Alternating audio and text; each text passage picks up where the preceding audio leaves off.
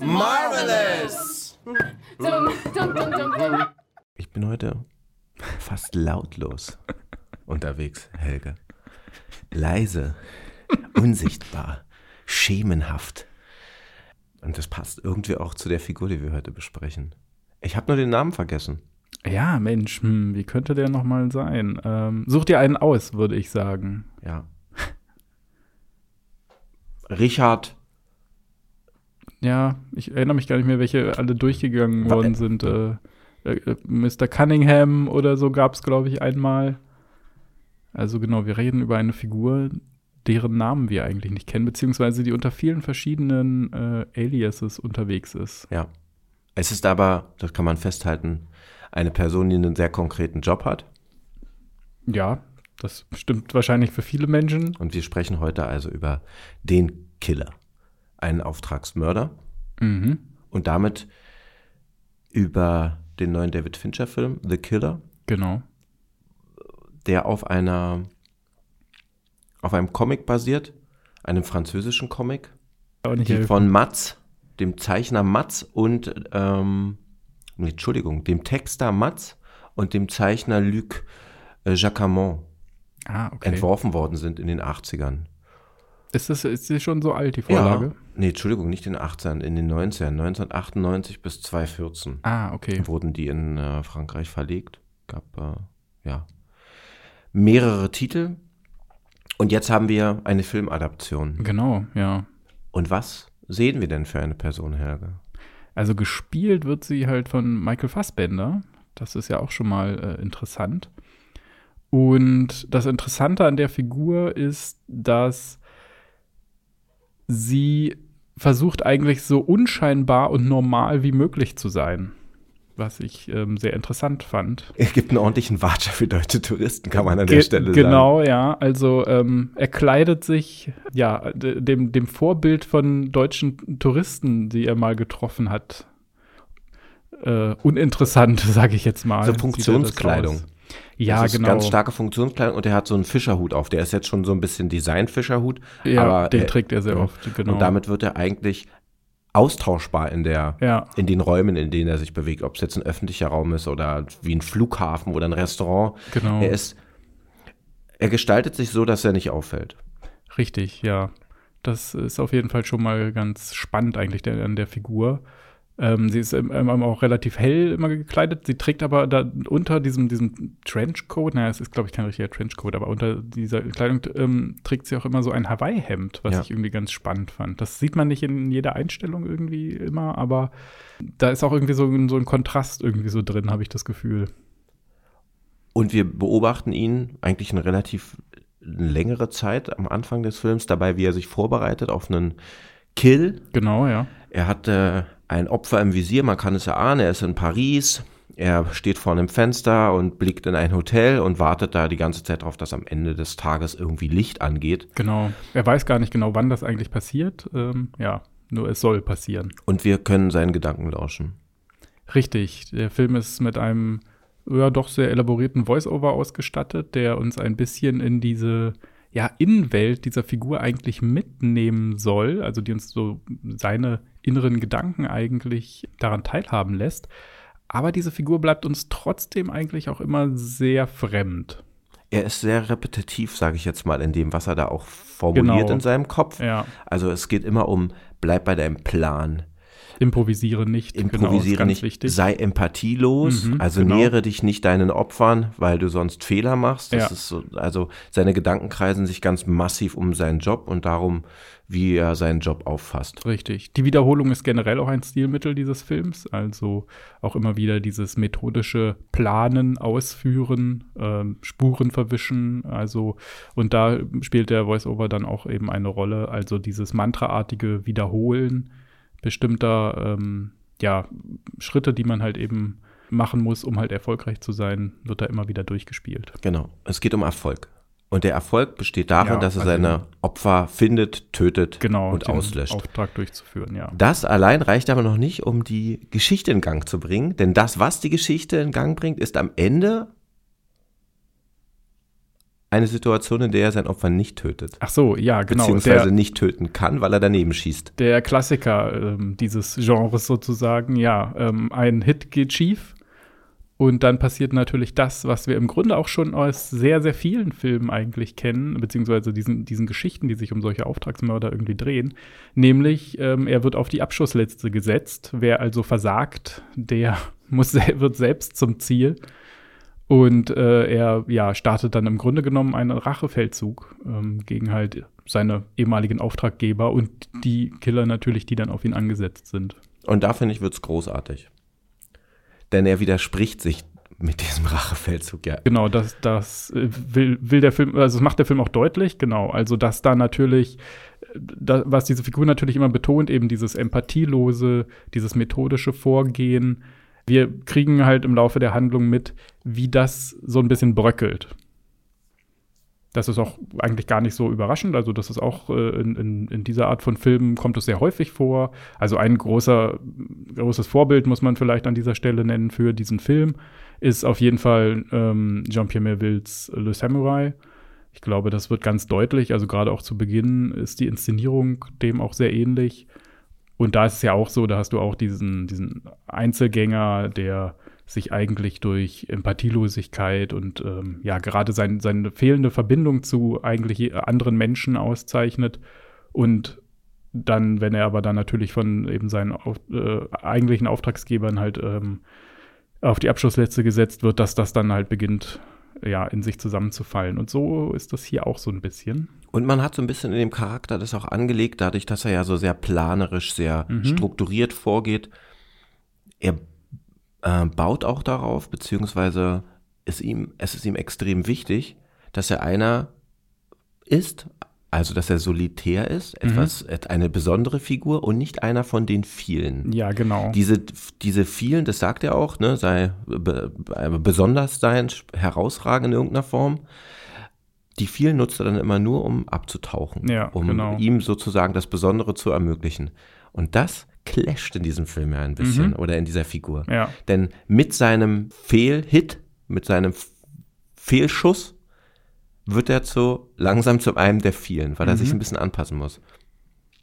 Ja, also tatsächlich, genau, also dieses viele und wenige, was du angedeutet hast, ähm, der Film macht diese, diese Denkfigur auf, gleich zu Beginn, behauptet er halt, ja, okay, die wenigen hätten halt immer die vielen ausgenutzt und dann geht's halt so ein bisschen, ähm, ja, vielleicht ist da auch so eine, so eine leichte sozialdarwinistische Note irgendwie drin, also um dieses Zusammenspiel also von den, den wenigen äh, und halt eben den vielen, die so ein Über- anonyme Masse. Und so ein Überlegenheitsgefühl wahrscheinlich Mhm, auch, weil genau. du derjenige bist, der Ja. die Situation beobachtet und deshalb die Situation bestimmt. Ja, genau. Das ist auch, glaube ich, zu Beginn ist das dieser Figur, glaube ich, auch wichtig, sich ähm, da sehr stark zu distanzieren von halt eben so diesen, naja, er beschreibt sie dann auch äh, manchmal so ein bisschen abfällig. Das sind halt irgendwie Menschen, die so ein bisschen vor sich hinleben, deren Leben auch eigentlich so keine richtige Relevanz besitzt in seinen Augen. Ähm, aber im Laufe der Handlung kriegen wir mit, dass sich diese Einstellung, also beziehungsweise wir kriegen eigentlich nicht mit, dass sich die Einstellung so richtig verändert, aber der Voice-Over am Ende, äh, der kommt zu einer anderen Schlussfolgerung als der zu Beginn, sagen wir es mal so. Und ganz wichtig für ihn ja auch halt in der Rolle eines Mörders ist, dass er wahrscheinlich andere, also Personen abwertet, Mhm. indem er sie unmenschlich macht, also indem er sie zu einer Art von so einen Objekten Ja. für sich bastelt. Also so eine komische Abstraktion macht. Genau. Der Job ist nicht einen Menschen zu töten, also ein Individuum, empathisch zu sein, sondern Mhm. es ist wirklich so eine harte, stringente Linie. Genau, ja. Das ist dein Job. Ja, ja. Aber er macht ja am Anfang sehr deutlich, dass er das nicht irgendwie so als Zynismus oder sowas verstanden wissen möchte, sondern das ist einfach äh, eine pragmatische Herangehensweise. So ein bisschen so ein Bürokrat. Er, genau, er braucht es im Grunde, um halt eben seinen Job effektiv zu machen. Es geht nicht darum, ähm, der Film legt auch, glaube ich, Wert darauf, dass wir verstehen, dass er diese Gewalt nicht ausübt, weil er sie irgendwie gut findet oder ähm, keine Ahnung, weil er da irgendwie halt ähm, eine Affinität zu hat, sondern das ist halt eben ein Teil, das, das er machen muss. Also er versucht auch nicht über die Maßen grausam zu sein, wenn es nicht sein muss, sage ich jetzt mal. Weil es gibt schon einige Stellen, wo er ja doch sehr grausam irgendwie vorgeht, aber er versucht jetzt nicht irgendwie Opfer leiden zu lassen oder sowas. Ja. Da ist er ja auch, also da, tatsächlich wirklich ein Profi. Ja, genau. Wirklich so eine, also alles, was rechts und links von seinem Weg ist, fällt weg. Mhm. Das sieht man auch, also der hat ja auch, präsentiert ja auch kaum Emotionen. In dem, wie er zu seinen, zu den wenigen Menschen, zu denen er persönlichen Kontakt hat, sieht man keine großartigen Emotionen. Man kann den ein bisschen aus seinen Handlungen ableiten. Ja. Er zeigt aber auch gegenüber seinen Auftraggebern und gegenüber denen, die ihn da auch jagen, auch keine großen Emotionen. Du hast immer jemanden, der in ein Gesicht guckt und dessen Ausdruck wie ein Neutrum ist. Fast nichts Genau. ablesbar ja. ist. Ja, so möchte er es verstanden wissen. Wobei wir natürlich an dann so kleinen Momenten halt feststellen, naja, also beziehungsweise ähm, es gibt eine Figur in dem Film, die von Tilda Swinton gespielt wird und sie, die, sie erzählt eine, ja, eine, eine Allegorie im Grunde ähm, über einen Jäger, der immer in den Wald geht, äh, um einen Bären zu töten, den er aber nie töten kann und dann im Grunde genommen von diesem Bär halt sexuell missbraucht wird.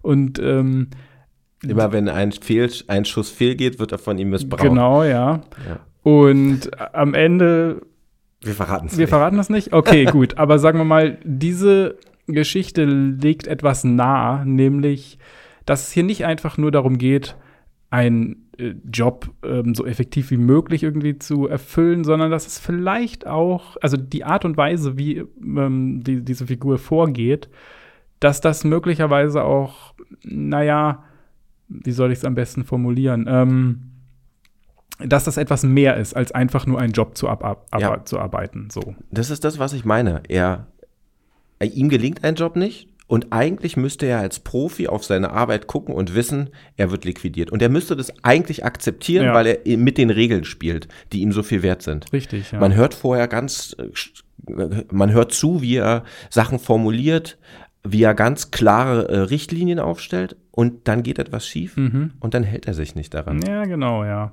Das ist es auch, ja. Und das ist eine Krux, die uns ja bei relativ vielen solcher Charaktere in Comics oder Filmen schon immer Genau. mal begegnet. die, die, diese klassischen, diese Auftragskiller-Plots drehen sich ja immer darum, dass uns eigentlich eine Figur vorgestellt wird, die halt eben, wie wir es schon beschrieben haben, eigentlich kein Mitgefühl zeigt, keine Empathie zeigt und die dann halt durch ein Ereignis dann doch ihre Menschlichkeit entdeckt. wir hatten Road to Perdition im Gespräch. Da Mhm. Ja, haben wir stimmt. ein ähnliches Verhältnis. Richtig, genau, da gibt es auch sowas, ja. Da heben sich Leute, also sie erheben sich über andere Menschen, Mhm. Abstrahieren und sobald es aber zu etwas Persönlichem wird, Dann fehlt diese Genau, dann bricht es zusammen. Ja, ja, klar, genau. Weil wir halt eben alle irgendwie Menschen sind. Also selbst wenn wir uns halt einreden, okay, wir sind diese harten, kompromisslosen Maschinen oder sowas, ja. Es funktioniert halt nur bis zu einem gewissen Grad. Also irgendwo ist- ist dann die persönliche Ebene, die kommt dann doch immer irgendwann ins Spiel. Ist er dann dann jemand, der nochmal auf den Nullpunkt zurückgehen kann? Das ist äh, die spannende Frage. Der Film ist da, ähm, ja, also er hält das, der, der Film ist da sehr ambivalent, weil er das doch sehr stark aufrecht erhält, ähm, bis zum Schluss irgendwie das, das so durchzuspielen. Also wir erkennen eigentlich wenig Veränderung in dem Charakter eben bis auf diese kleinen Momente, wo man halt eben dann darauf achten muss.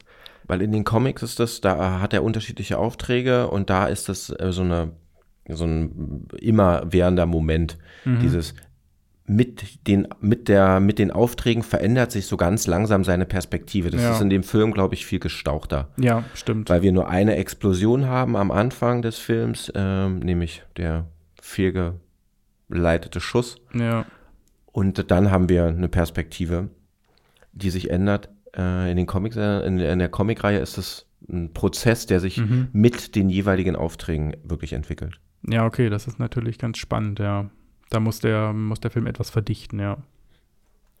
Ist da heute so eine Auftragskiller-Erzählung eigentlich noch spannend in irgendeiner Form? Ja, das habe ich mich tatsächlich auch vor dem Film so ein bisschen gefragt. Als ich dann halt eben auch mitgekriegt habe, was äh, ungefähr die Handlung ist, dachte ich schon so ein bisschen, ja, okay, das habe ich aber eigentlich auch schon John Wick ist wegen seines ganz Hundes oft gesehen. ausgeflippt. ne? Ja, genau, ja. ja, Es braucht nicht viel, um diese Männer zu kippen. wobei ich fast sagen würde, dass John Wick eigentlich jetzt so eine Figur ist, die ihre Emotionen ja immer total äh, nach außen eigentlich trägt oder sowas. Also klar, es ist auch so eine nach in sich gekehrte Trauer, die ja oft ausgetragen wird, aber er explodiert ja dann oft eigentlich auch. Also das ist hier nicht so. Der ist eigentlich ziemlich beherrscht, es sei denn, er genau. muss sich wirklich im direkten Nahkampf wehren. Ja, richtig. Also das, die Beherrschung, das ist wahrscheinlich eine richtige Beschreibung. Ja. Kann man trotzdem sagen, dass diese Person kühl ist? Ja, also ich würde, würde vermuten, dass sie schon kühl rüberkommt.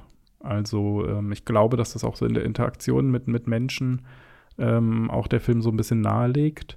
Wir als Zuschauer haben natürlich so ein bisschen so einen privilegierten Blick auf diese Figur, weil wir eben halt durch den Voice-Over und natürlich dadurch, dass ähm, der, der Film durch, also uns im Grunde halt sehr stark an seinen Handlungen halt teilhaben lässt, wir natürlich ihn mehr verstehen als halt eben andere. Aber er wirkt auf jeden Fall irgendwie halt sehr unnahbar und man braucht auch lange, um ihn so ein bisschen lesen zu können, sage ich mal. Es gibt ja das literarische Bild, die Möglichkeit einer Insel. Ja. Der Film würde auch sagen, es gibt die Möglichkeit, aber die Realität sagt was anderes. Du ich kannst dich nicht entkoppeln von deiner Umwelt. Ja, ja, genau. Das ist, ist es wahrscheinlich, was äh, die, die Figur dann auch irgendwie feststellen muss. Das ist ja. das Spannende, dass sich diese Personen immer so eine Illusion so lange hingeben, bis irgendwas schief geht. In der Annahme, dass nie etwas schief gehen wird. Ja, ja, das braucht man wahrscheinlich auch. Wenn ist das, halt ist das Männlichkeitsdenken?